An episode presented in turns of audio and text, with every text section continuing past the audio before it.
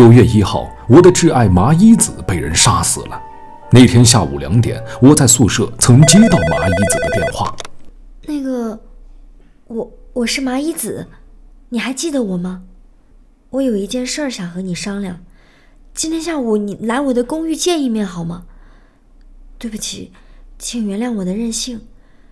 之前明明是我提的分手，现在却又说出这样的话，但事到如今。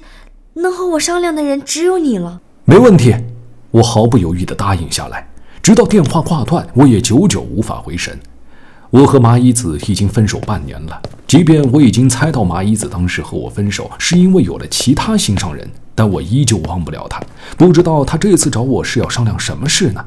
我有一些心烦意乱地来到大学研究室，正值暑假，只有一个学姐在那里。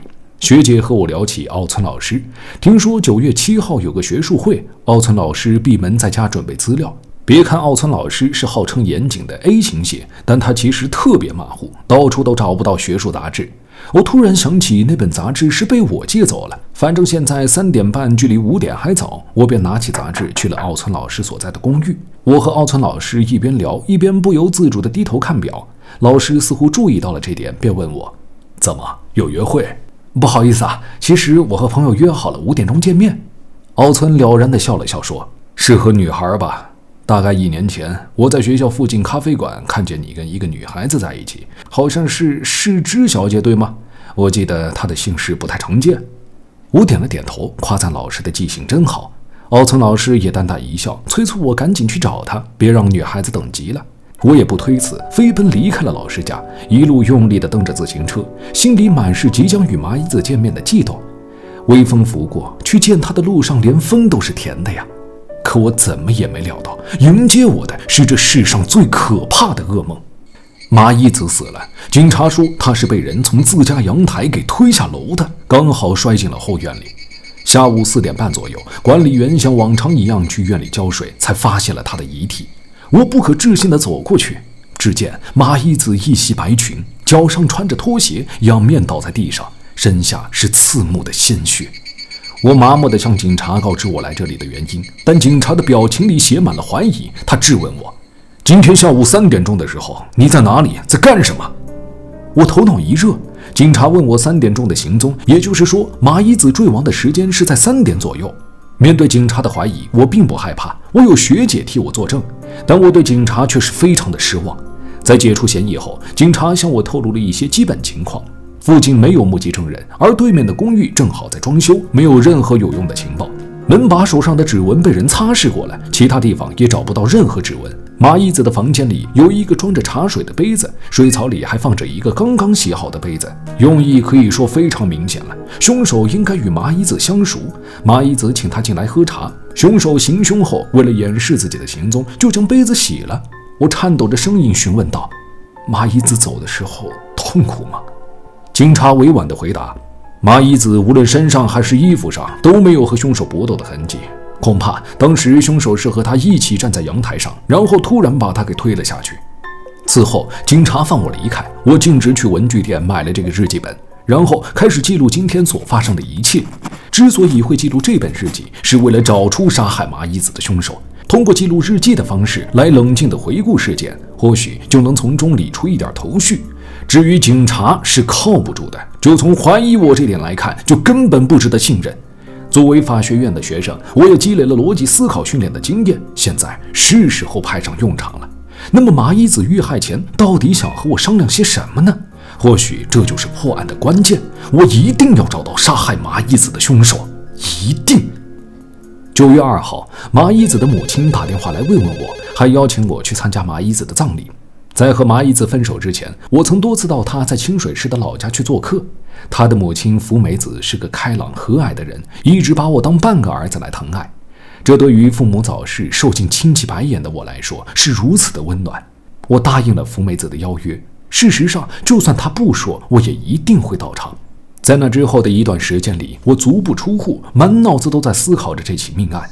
闷热的盛夏并没有让我的大脑变得迟钝。麻衣子身上既然没有发现与凶手搏斗的痕迹，所以凶手应该是出其不意把他推下去的。比如说，凶手来到阳台俯瞰后院，然后装作发现了什么似的叫麻衣子过来看看。麻衣子也来到阳台，靠近栏杆，俯身往下看。就在这时，凶手突然蹲下，抱起麻衣子的双脚，站起身来。如此一来，麻衣子的身体就会失去平衡，从楼上摔落下去。另外，在和我交往的时候，麻衣子房间的阳台上只放了一双适合自己双脚尺码的女士拖鞋。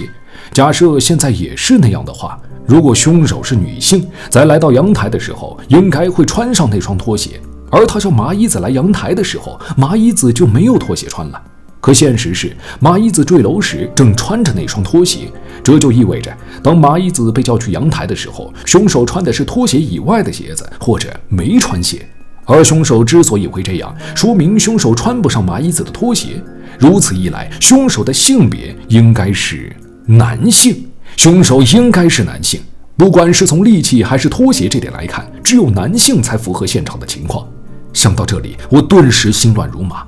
那个男人不仅走进了麻衣子的房间，甚至还和她在阳台上肩并肩地站在一起，关系如此亲密，难道是新男友吗？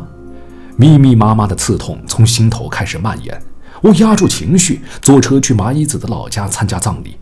玄关的门铃一响，门就开了。开门的是穿着丧服的福美子阿姨。见我来了，她憔悴的脸上勉强浮出一丝笑意。我跟着她进门，看见棺材被安置在一楼的客厅里。棺材旁边，一位五十多岁的西装革履的男子默默地坐在那里。我从未见过这个男人。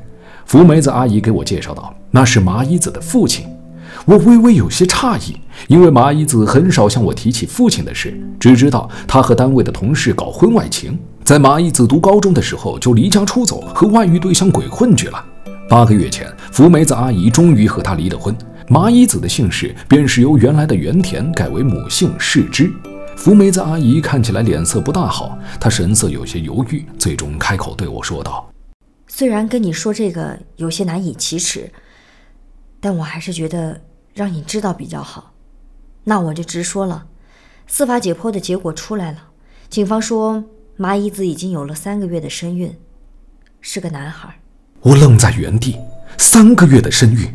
我感觉自己的心像被刀割一样难受。虽然半年前在和麻衣子分手的时候，我就知道她喜欢上了别的男人，但当这个猜测最终以怀孕的形式得到了证实，我的痛苦之情简直无以言表。福梅子阿姨继续说道：“警方认为这就是麻衣子被杀的原因。他们猜测，凶手应该就是麻衣子腹中胎儿的父亲，因为麻衣子的身孕会给他造成巨大的影响，所以就把他给杀了。”我忍不住问：“您知道她的新男友是谁吗？”福梅子阿姨悲伤地摇了摇头。警察也曾问过我这个问题，但我和原田都一无所知。麻衣子从来都没跟我提起过这些。在和你交往的时候，他还经常打电话给我，有说有笑地跟我讲述你们之间的事儿。听说警方也向麻衣子的朋友们问询了情况，但他好像连和朋友们都没说起过。麻衣子为什么对我和他的朋友都守口如瓶呢？早点坦白的话，早点坦白的话，或许……福梅子阿姨抬手擦了擦泪，我继续问道：“不好意思，请问麻衣子腹中胎儿的血型是？”听说是 A B 型。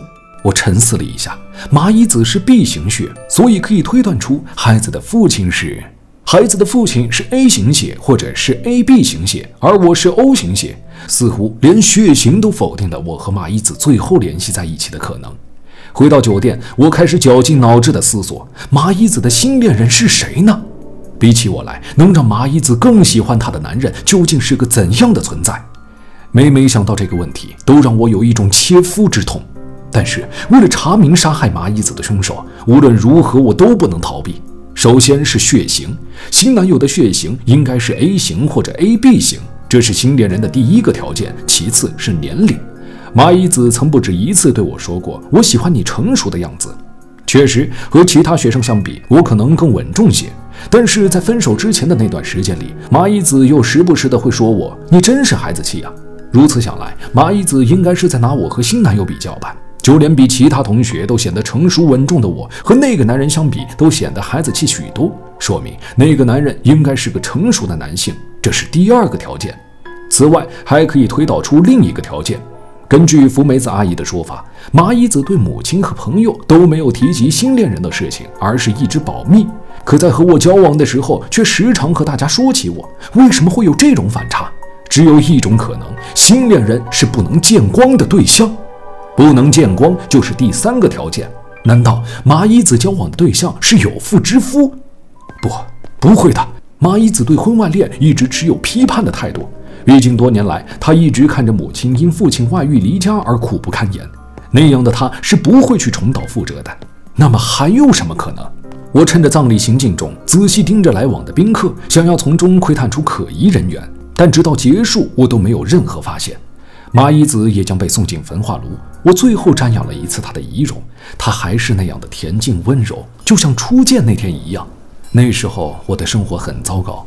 早早失去父母的我，尝尽了世间冷暖，无尽的孤独让我在每个深夜辗转反侧。我站在月台上，看着列车驶来，竟然升起一种想要跳入铁轨的冲动。或许这样，我就能从无边的痛苦中解放。就在那个时候，有人轻轻地拍了拍我的肩膀，我惊讶地回头一看，原来是一个身材小巧的年轻女孩，她的脸上挂着怯生生的笑容。她说：“不好意思，您的领子好像翘起来了。”我低头一看，确实领子是翘着的。不知为何，我突然扑哧一笑，女孩眼里也露出了笑意。她和我边走边聊，我开始享受和她聊天的乐趣。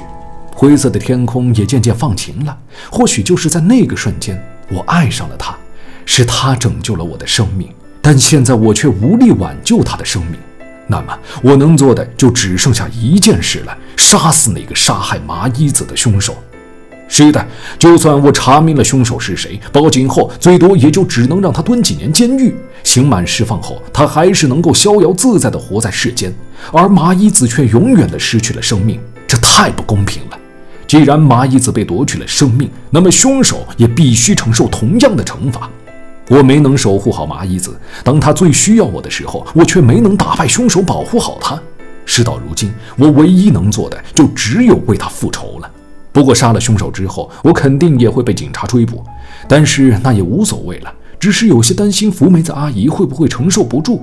果然，福梅子阿姨察觉到了我的不对劲儿，她和我说：“你的样子让我很担心，看上去一直在拼命地思考着什么，又好像是下定了什么不得了的决心，一个无法挽回的，会让你的人生陷入不幸的决心。请不要做傻事好吗？”我是真心把你当亲儿子看待的，我已经失去了女儿，不能再失去你这个儿子了，所以，请一定要好好保重自己。闻言，我的眼泪忍不住的涌了上来，但我依旧没有动摇。看着福梅子阿姨苍白的面容，我脑中突然想起了一件很重要的事情。一瞬间，我将所有的线索串联成线，我已经知道凶手是谁了，竟然是他。前天，也就是我把资料拿给奥村老师的那天，他曾经提起过一年前他在我们学校附近的咖啡馆里看见过我和麻衣子，还说了句“是世之小姐，对吗？”我记得她的姓氏不太常见。可是那个时候，麻衣子的父母还没有离婚，八个月前才办理的离婚手续。他对外也一直宣称自己姓原田，所以即便老师还记得他，也该记得他当时是姓原田的。而老师知道他姓世之，这只能说明一点：麻衣子的父母离婚之后，老师应该和麻衣子见过面，而奥村老师却对此只字未提。他是在有意隐瞒自己一年前在咖啡馆邂逅麻衣子之后，还和他见过面的事实。那么，为什么要隐瞒呢？真相就是，他其实就是麻衣子的新男友以及孩子的父亲。他正好是 A 型血，年纪五十出头，是既知性又稳重的类型，正好符合麻衣子的期待。师生恋加上忘年恋，影响始终不好，隐瞒恋情也实属正常。而麻衣子最后想要找我商量的，恐怕也是和怀孕有关的事情。如果说腹中胎儿的父亲是奥村老师的话，就不难解释，当时他会觉得事到如今能和我商量的人就只有你了，因为我毕竟是奥村老师喜爱的学生。麻衣子若是想了解有关老师的事情，找我是最好的人选。想到这儿，我不禁觉得悲凉。麻衣子会向前男友打听这种事儿，一定是被逼到走投无路的吧？可奥村老师怎么会杀了麻衣子呢？他是我最尊敬的恩师，我必须当面问问他。如果真的是他做的，那我会毫不犹豫地杀死他。晚上九点半，我来到奥村老师的家，我没有绕弯子，开门见山的就说：“杀害麻衣子的凶手就是老师您吧？”顿时，奥村的脸变得煞白。什么乱七八糟的！快别说这种傻话了。话虽这么说，但通过他的面部反应，我很清楚的知道自己的推断是正确的。我继续说：“那么，老师，您知道 DNA 鉴定吗？你敢和麻衣子肚子里的胎儿做一个亲子鉴定吗？”奥村动了动嘴皮，显然他被逼到了死角。终于，他败下阵来。没错，是我干的。一年前，我和麻衣子相遇，我们很快就坠入了爱河，所以他和你分了手。因为他心怀内疚，我们的关系便进一步发展。很不幸，她怀孕了，甚至想要和我结婚。可我不想被婚姻束缚。那天中午十一点左右，他打电话来说想找我商量一下，让我下午三点之前到他住的公寓去一趟。我去了，他却告诉我自己不准备堕胎，执意要把孩子生下来带大。如果真的那么做了，对我来说无疑是个定时炸弹。于是我开始厌恶起他来。我想去阳台上透透气，但阳台上只放着一双女士拖鞋，我穿不上，便回玄关穿上自己的鞋，回到阳台。我看到对面的公寓还在装修，而这栋楼住的都是打工人和学生，白天几乎没人在家。这时，我突然像着了魔般的想：要是现在把他从这里推下去的话，一定神不知鬼不觉。于是，我便谎称后院里拉了个奇怪的东西，把他叫到了阳台，然后指着下面给他看。就在他趴着栏杆往下看的时候，我猛地弯下身，抱起他的双腿，将他扔了下去。他还来不及呼叫，就一头栽到了后院。我往下看了看，只见他一动不动地仰面躺在那里，应该是死了吧？毕竟是从四楼摔下去的。突然，我后怕起来，便回到房间，将自己喝过的麦茶杯子刷洗干净，清理了门把手上的指纹，然后就离开了那里。刚回到家没多久，你就带着资料来拜访了。见你一直心不在焉地看手表，我就猜测你是不是约了女孩子见面。万一那个见面的女孩是麻衣子的话，于是我就借着话头试探了你一下。果然如我所料，我极力装作镇定的样子，为了不让你起疑，更催促你快点去，别迟到了。也是从那天起，我就一直活在焦虑当中，连学术会议都没心思准备了。终于说完了，奥村如释重负地瘫在沙发里，仿佛虚脱了一样。我强忍着怒火，问他是否会去自首。奥村却耸了耸肩膀，表示自己才不会做那种傻事。我冷笑一声，到底还是个以自我为中心的男人啊！现在我心里没有任何犹豫和顾忌，拿起他放在书桌上的裁纸刀，狠狠地刺向他的后背。奥村的身体倒了下去，趴在地板上一动不动。我看了看表，现在是晚上十点差两分。我取出手帕，擦了留在刀柄上的指纹。随后，我仔细查看了沙发、门把手，确保没有留下自己的痕迹。而后，我用手帕缠住手指，关掉了书房的空调。如此一来，我留在奥村家的指纹应该就全部擦干净了。可当我走出门廊的时候，一个四十岁出头的中年妇女迎面走了过来，看样子她是奥村对门的邻居。我本能地吓了一跳。随后，我极力避免和她有眼神接触。也许她已经看到了我走出奥村的房间，可等警察发现尸体，也该是几天之后了。到那个时候，即便警察向邻居询问起那天的可疑人物，他也该想不起我的样子了。所以不用担心。退一万步讲，就算他们知道是我杀死了奥村，那又能怎么样呢？在这世上，我孑然一身，了无牵挂。可不知为何，我耳边突然回想起福妹子阿姨对我说过的那句话。请一定要好好保重自己啊！对不起，我辜负了你的信任，但是我别无选择。麻衣子，我为你复仇了，你开心吗？不，你应该不会开心的。你的心地是那么善良，你也不希望看见那人被杀吧？好吧，这些我都知道。杀死奥村只不过这是我的自我满足，仅此而已。但我别无选择，这是我所能为你做的唯一的事情了。在你最痛苦的时候，我没能陪在你身边，没有好好守护你，这是我所能够为你做的唯一的补偿了。日记到这里啊就结束了，猜出凶手的请在弹幕里扣一，很棒，能猜出凶手的你可以说是名副其实的大侦探呢。但真相真的是这样吗？说不定我们在不知不觉间都被那家伙欺骗了呢。现在让我们跳出日记，并把时间往后延个二十年，再从外人的视角再次审视这个案件吧。警察阿聪在整理档案时，翻出了1993年9月发生在王八子市的那起杀人案件的证物，也就是那本日记。日记的主人叫高建公一，而所有悲剧的起点是9月1日所发生的那起女大学生遇害案。死者叫世之麻衣子，他被人从自家阳台上给推了下去，然后坠楼而亡。推定死亡时间是下午三点左右。根据司法解剖，郑时奇在事发时已有三个月的身孕。警方怀疑死者腹中胎儿的父亲就是嫌疑人，但那个人究竟是谁？父母和朋友均表示毫不知情。九月四号，有三间公寓被小偷光顾，存折、现金都被盗了。当时询问案情的搜查员觉得其中一位受害者的神色十分可疑，搜查员特地记下了他的名字，叫高建公一。很快，警察就知道了高建公一神色慌张的原因了。两天后，也就是九月六号，警视厅收到了一封匿名信，里面装着的正是那本复仇日记，旁边还附上了一张字条，上面写着：“这是我在清点两天前的战利品时偶然发现的，想来你们警方应该会感兴趣，于是出于公德心，我将它寄了过来，侠盗敬上。”信纸上的字迹明显刻意掩饰过，自然上面也没有留下指纹。搜查员翻开日记，可怕的真相随之浮出水面。原来高建公一是九月一日遇害的市之麻衣子的前男友，他凭着一己之力查明了麻衣子腹中胎儿的父亲就是自己研讨小组的导师奥村纯一郎。在证实他就是杀害麻衣子的凶手之后，高建公一在三日晚上用刻刀将其杀害。警方当即前往奥村所住的公寓，果然在书房中发现了他遇害的尸体。死亡原因正如日记中所记载的那样，是被裁纸刀从后背刺入而当场毙命。裁纸刀上的指纹也已经被清理干净了。搜查员急忙掉头去抓捕高建公一。赶到的时候，那小子刚要出门，一见搜查员的影子就飞快地逃走了。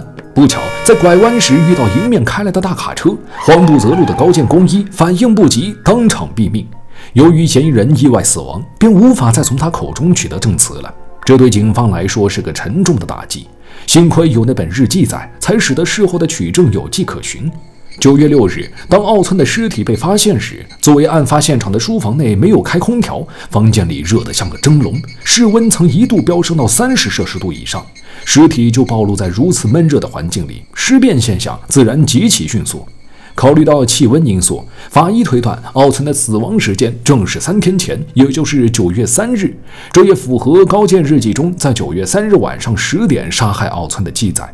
根据调查取证，住在奥村对面的女性曾目击过疑似高见公一的人物在案发时段从这里出入，这和日记的记载完全对得上。警方在调查了奥村纯一郎和世之麻衣子各自的电话通话记录之后，可以确定两人之间有着频繁的电话往来。同时，在奥村和麻衣子两人的公寓房间里也发现了对方的指纹，这就坐实了两人的恋人关系。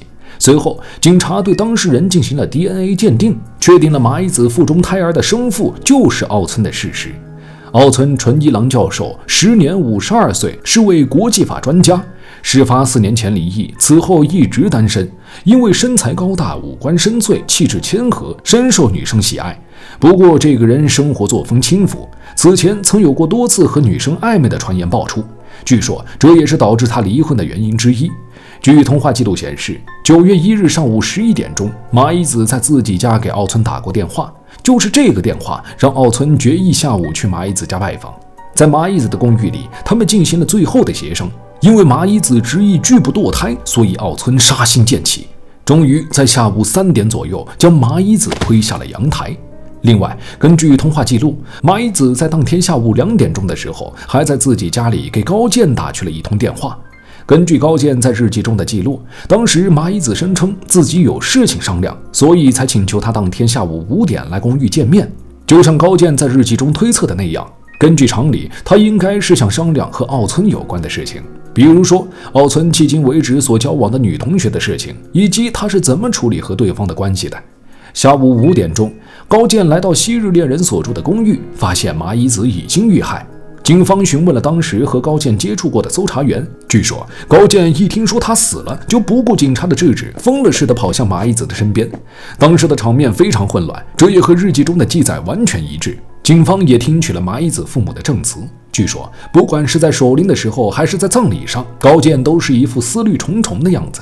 麻衣子的母亲担心高健会做出什么出格的事情，甚至还叮嘱他：“你可别做什么傻事啊。”可遗憾的是，高健根本就没听进去。最终，案件以麻衣子逼婚不成，反被禽兽教授残杀，查明真相的前男友杀死奥村完成复仇，不料却在逃跑时遭遇交通事故意外死亡而告终。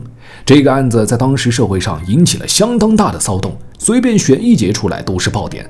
即便是二十年后的现在，警察阅读起来也觉得唏嘘不已。警察的女上司叫飞剑亚子，是本书诡计博物馆的真正主角，一朵清冷的高岭之花，有着堪称天才的推理能力，而她也从日记中嗅到了一丝不寻常的味道。第一个疑点，奥村在自家书房被人用裁纸刀刺杀。如果高健是凶手的话，那么他在前往奥村家的时候就已经计划好了复仇，所以应该是带着凶器有备而来。那他为什么会使用现场的裁纸刀作为凶器呢？随手拿东西作为凶器，一般都是冲动杀人。而且日记中不仅没有对携带凶器的描写，甚至连要准备什么凶器也没有提及。这一点和他想要复仇的强烈意愿有冲突。第二个疑点，日记里特地写了，在行凶之后，高健随手关掉了空调和电灯，这实在太不自然了。如果说是下意识的把空调关上了，就根本不会写进日记里。所谓记录日记，本身就是记录者对自身行为的意义进行重新检索的过程。没有意义的事情就不会特地的记录下来。那么关空调这一点就十分耐人寻味了。绯色亚子唯一能够想到的理由只有一个，那就是当高健抵达现场时，奥村就已经被其他人用裁纸刀给杀死了。那个人不是有所预谋，而是在冲动状态下杀人的，所以才会顺手使用案发现场的裁纸刀。而为了包庇真凶，高健在日记中有模有样的把自己杀害奥村的过程给记录了下来。之后，高健又设计让警察读到这本日记，继而让警察认定自己就是凶手，希望借此来保护真凶。至于特地写上关空调，其实是欺骗警方的诡计，因为警方会据此判断关掉空调是在九月三日晚上十点左右，而发现奥村尸体的时间是九月六日。在这三天里，由于案发现场关闭了空调，所以闷热不堪。根据这一预设，再结合尸体腐烂程度，警方最终推定死亡时间为九月三日。那如果现实是空调根本没有关闭，如果空调一直运行到九月六日，室温一直在十六摄氏度上下，那尸体要腐化成同样的程度，用的时间就需要更久。也就是说，奥村早在九月三号的前几天就已经死了。那么真凶也很明显了，真凶是能够让高健豁出性命都想要包庇的人，同时也是在将奥村的死亡推定时间延后的情况下，能拥有不在场证明的人。能满足这两个条件的只有一个人，他就是麻衣子。是麻衣子杀了奥村。高健的整个日记都是为了掩护麻衣子而编造的似真似假的谎言。复仇计划从一开始就不存在。九月一日上午十一点左右。麻衣子给奥村打了个电话，在这个电话中，麻衣子和奥村约在奥村家见面。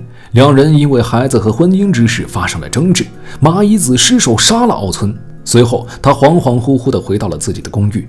杀人的重压让他产生了自杀的念头。在自杀之前两点左右，他给昔日的恋人高建公一打了个电话，做了最后告别。此后，在下午三点钟左右，麻衣子就从阳台上跳了下去，自杀身亡了。高建公一在接到电话后，一直和学姐在研究室里学习，但他心里始终惴惴不安，最终赶去了麻衣子的公寓。他到的时候，麻衣子的房门没有上锁。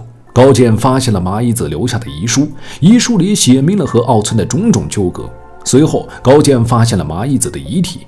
高建本想向警察报案，但随即又打消了这个念头。首先，他必须确定一下奥村是否真的死了。于是，他来到奥村家。才知道他是真的被杀了。高健知道，如果他现在报警，警察很容易就推导出马一子是求婚被拒、杀死奥村后又畏罪自杀的结论的。可如果这样的话，马一子就会留下杀人犯的恶名，而这对高健来说是无法忍受的事情。所以，为了保护自己昔日的恋人，高健想出了一个极其大胆的计划。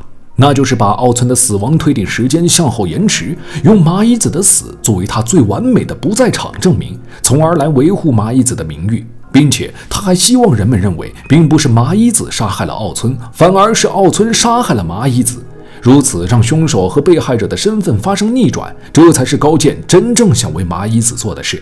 之后的事情也不难推测，高健伪造了案发现场，留下足够的疑点，让警方认为麻衣子是他杀而非自杀，然后开始伪造日记，不经意地吐露出奥村的血型，透露他的尸言，甚至故意在九月三号让隔壁的阿姨目睹他的行踪。高健还非常细节。因为奥村在九月一号就已经死了嘛，所以九月七号学术会议的准备工作恐怕没做多少。因此，假设他活到了九月三号晚上的话，那么肯定会因为准备工作做得太少而让人起疑。于是，高健在九月三号的日记中就记录说：“从那天起，我就一直活在焦虑当中，连学术发表会都没心思准备了。非常自然地将准备工作做得太少归咎为奥村犯罪后遭受良心谴责的煎熬。”当然，日记也是高健自己寄给警察的。所谓的小偷和神色慌张，也只不过是他自导自演的一部分。日记里真真假假掺和，让警察都对他的真实性信以为真。而高健早就算好时间，提前将奥村房间制冷的空调关闭。当搜查员赶到的时候，奥村的书房恰好沉浸在九月初旬的暑气中，也就是三十摄氏度上下的闷热状态。直到这一刻，这场精心策划的诡计才算真正落幕。而后，高健静静地等待警察上门逮捕他。他应该只是假装逃跑，想等搜查员抓住他之后，再供认自己杀害奥村的事实。只是在假装逃跑的途中，不幸被从拐角处开来的卡车给撞死了。这对于他来说，或许是不幸中的万幸了，因为他死了，死无对证。即便绯色亚子发现了破绽，也无法将案子推翻。他终究还是守护住了麻衣子。窗外的微风拂过，泛黄的书页轻轻翻动，清秀的字迹里透着一丝坚定。这是我能为你做的唯一的事情了。在你最痛苦的时候，我没能陪在你的身边，没有好好守护你，这是我所能够为你做的唯一的补偿了。虽然日记的内容是虚构的，但这段发自肺腑的独白，字里行间都透着高见公益的心声。他唯一的执念不是复仇，是对那女孩永远的守护。